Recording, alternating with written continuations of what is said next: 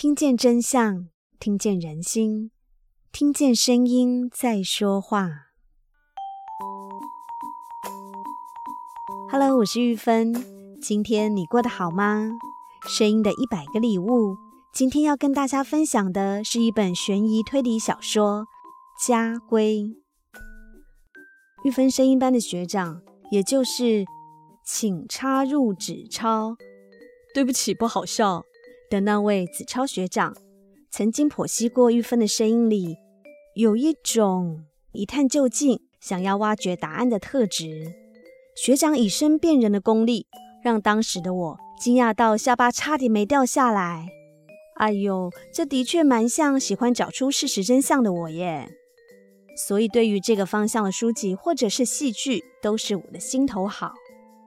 今天想跟大家介绍我非常喜欢的一本美国推理小说，叫做《家规》，是国有国法，家有家规的家规。其实这个名字听起来一点都不像是推理小说，但到最后答案揭晓时，才会惊觉，实在是太贴切了。那么现在就跟着玉芬的声音，一起进入到故事现场吧。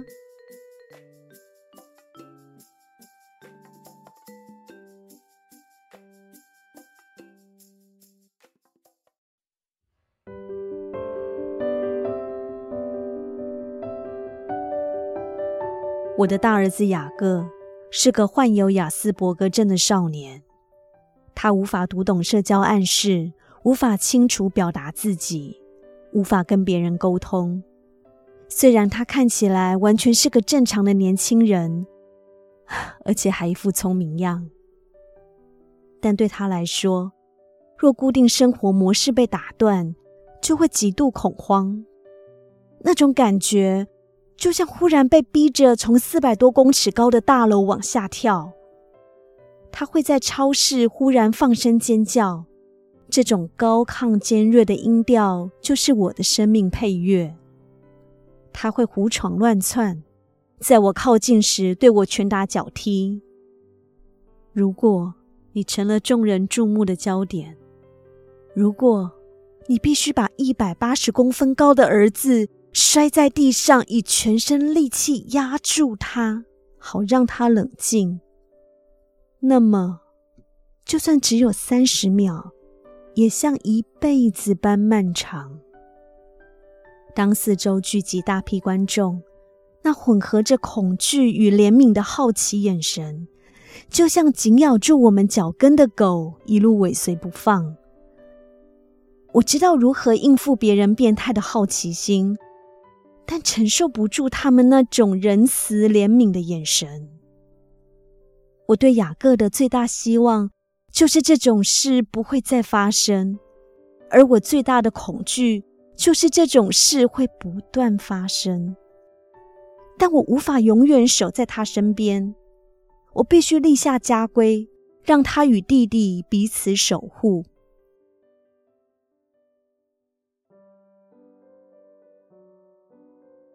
雅各家的家规有五项：第一，自己搞出来的脏乱要自己清理；第二，永远说实话；第三，一天刷两次牙；第四，上学不迟到；第五，兄弟相互照顾，因为我们只有对方这个手足。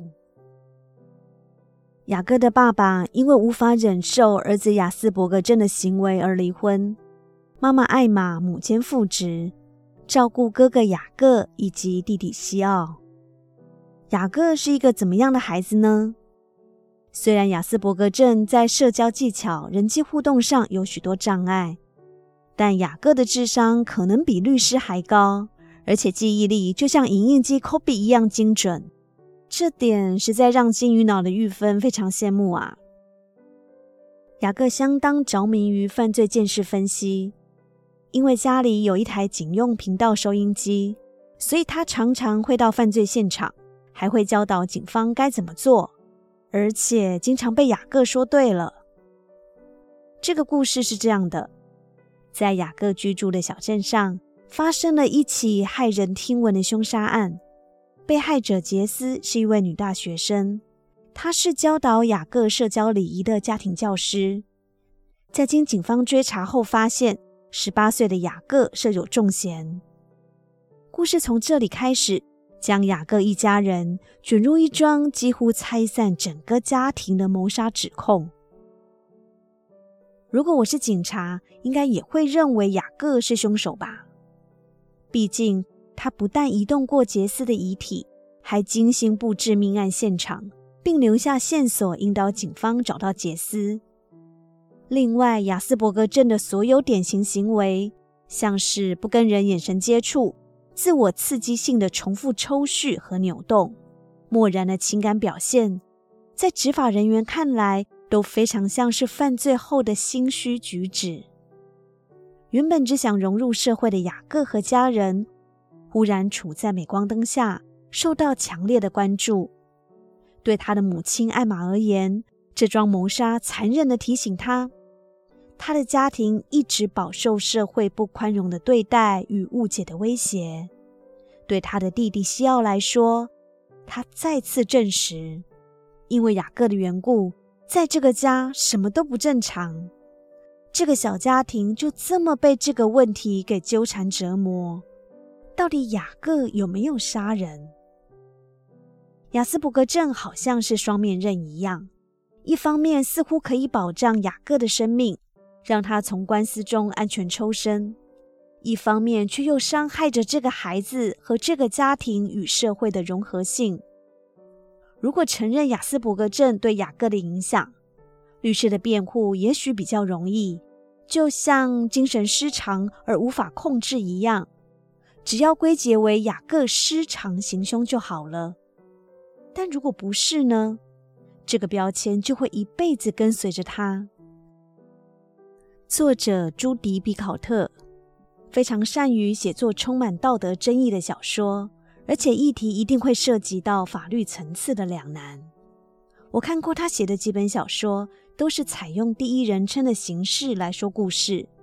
所有人，包括妈妈艾玛、哥哥雅各、弟弟西奥、警探里奇以及律师奥利弗，他们都自己告诉你，彻底讲着从不能告诉别人的心事，深陷在当下的状况和无奈。现在就只有你听到，你得慢慢串起前后大家的话，发现作者巧妙的构思在布置一个犯罪现场，然后偷走读者的心疼。虽然这是一本犯罪推理小说，但对人性有非常深层的刻画与探讨。同样身为母亲的玉芬，对于妈妈艾玛的角色有很高的共鸣度。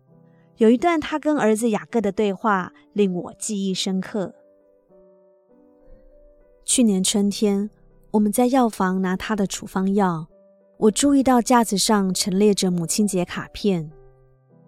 我说：“真希望你能买卡片送我，只要一张我就满足了。”雅各问：“为什么？”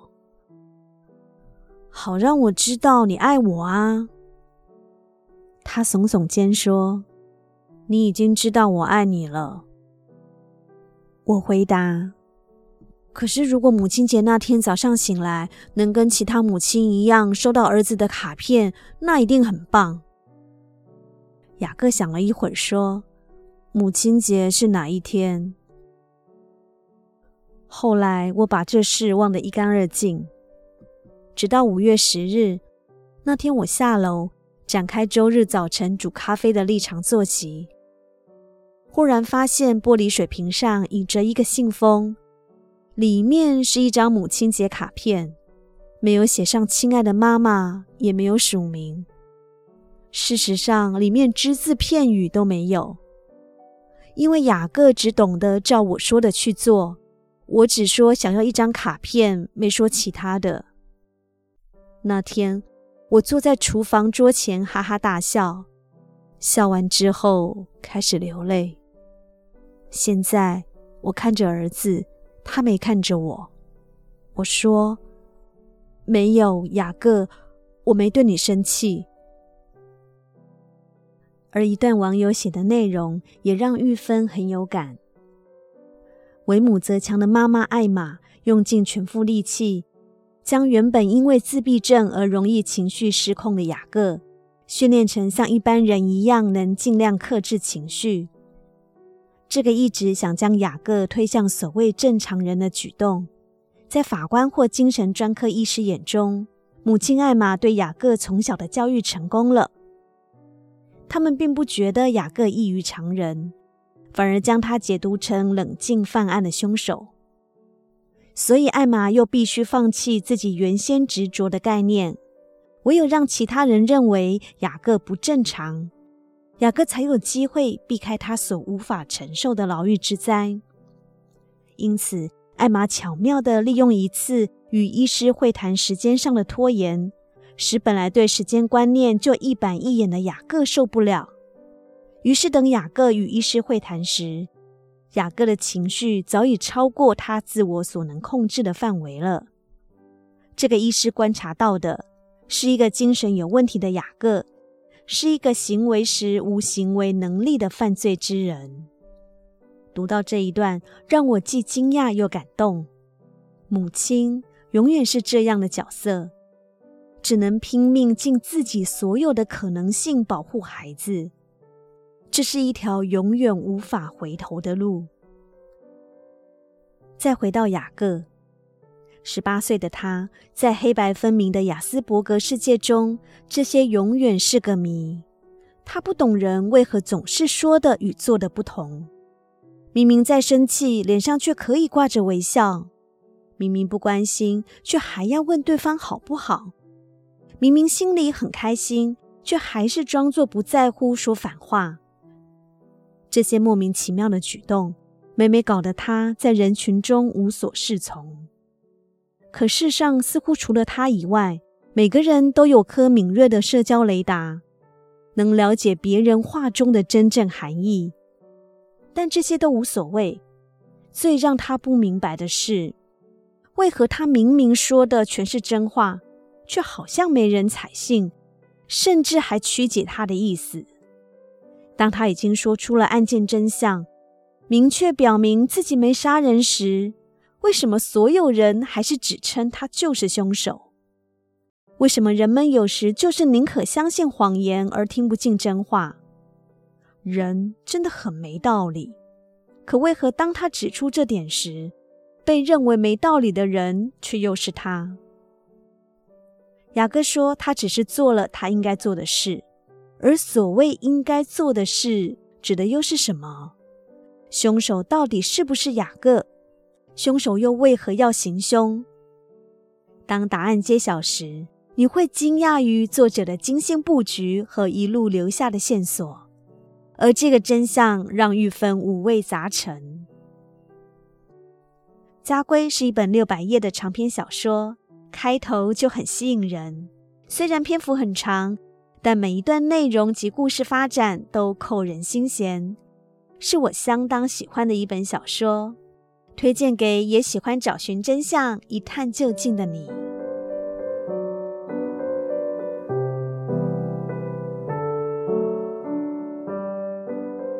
我是玉芬，我把声音当作礼物送给你。